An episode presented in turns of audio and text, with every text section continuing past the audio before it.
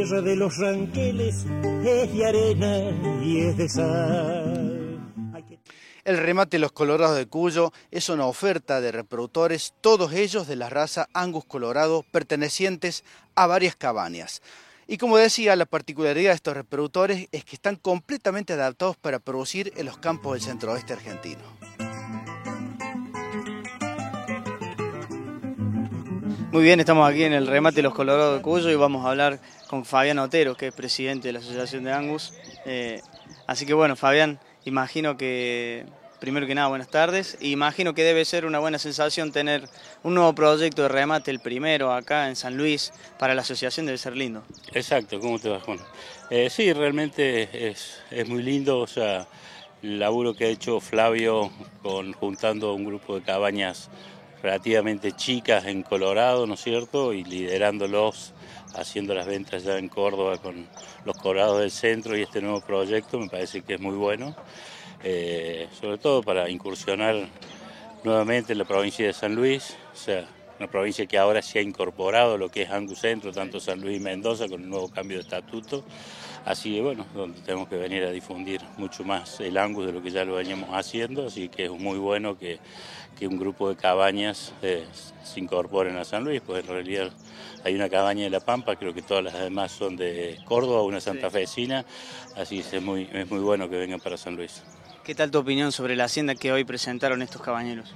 No, la hacienda buena, este, por ahí hay algunos lotes muy medio desparejos, también convengamos que estamos en noviembre, eh, fue un remate que no está planificado desde hace mucho tiempo, sino un remate que fue planificado medio sobre la marcha, o sea que es entendible que, que por ahí la hacienda no sea más pareja, porque cuando uno planifica el año va guardando hacienda cuando le salen cosas medios de, eh, un nuevo proyecto rápidamente, bueno, pues, uno acude con lo que con lo que tiene, ¿no es cierto? Pero calculo que el año que viene eh, va a haber una, una calidad de hacienda, no mejor, porque la hacienda es buena, pero por ahí el loteo más parejo de cada cabaña.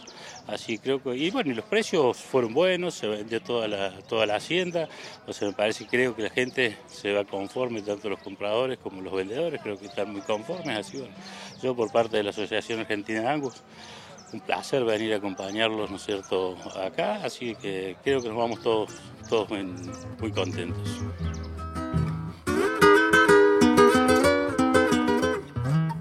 Y bueno, la verdad que, bueno, la sensación es el primer remate, un remate inaugural, don, una plaza nueva donde por ahí es un lugar donde todavía no está tan difundido el Angus Colorado como, como en otros lugares, pero creo que, que es un lugar que, que tiene muchísimo potencial.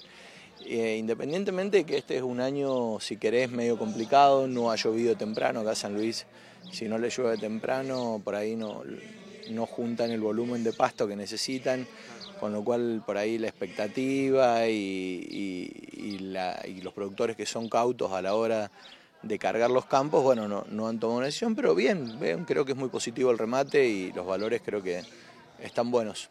¿Me podés contar un poco qué es lo que trajiste hoy? Si bien la gente lo ha visto en programas anteriores, que hemos hecho una nota en tu campo, cuando fuimos a hacer los trabajos de filmaciones y fotos con mi papá, eh, cuéntale un poco lo que vendiste, qué características tenían.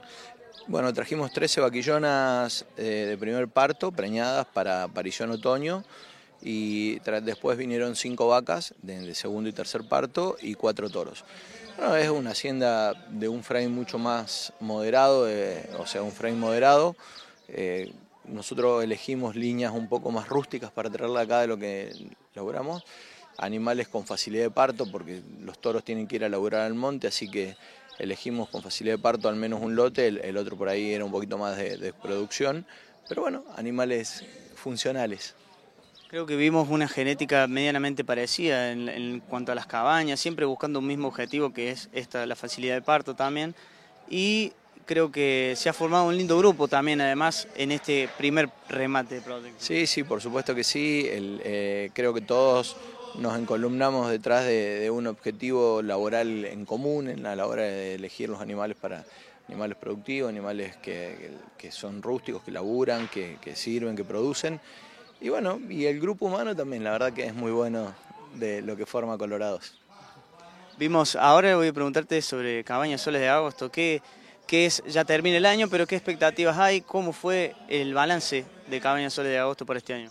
No, fue muy bueno, muy bueno, la verdad que estamos muy contentos, hemos tenido mucha venta, no, los toros que habíamos producido se vendieron todos, las vaquillonas también que teníamos en producción, incluso tuvimos que vendimos algunas por ahí que pensábamos no venderlas, pero las terminábamos vendiendo por demanda de, los clientes y, bueno, laburando fuerte para lo que va a ser el, 2023 ya, preñando todas las vaquillonas para, para la serie de remates que se vienen el próximo año. Esperemos que sea un buen año, ¿no? Así que bueno, Maxi, desde ya te felicito por tu labor, por el remate, por haber llegado a este proyecto y haber traído lo tuyo. Bueno, muchas gracias Juan, muchas gracias por siempre estar, por acompañarnos. de yeguas, potrazo tiene que ser. Bueno amigos, y así llegamos al final de esta edición, por supuesto muy agradecidos de su cordial compañía y será entonces hasta el próximo Palabra Rural.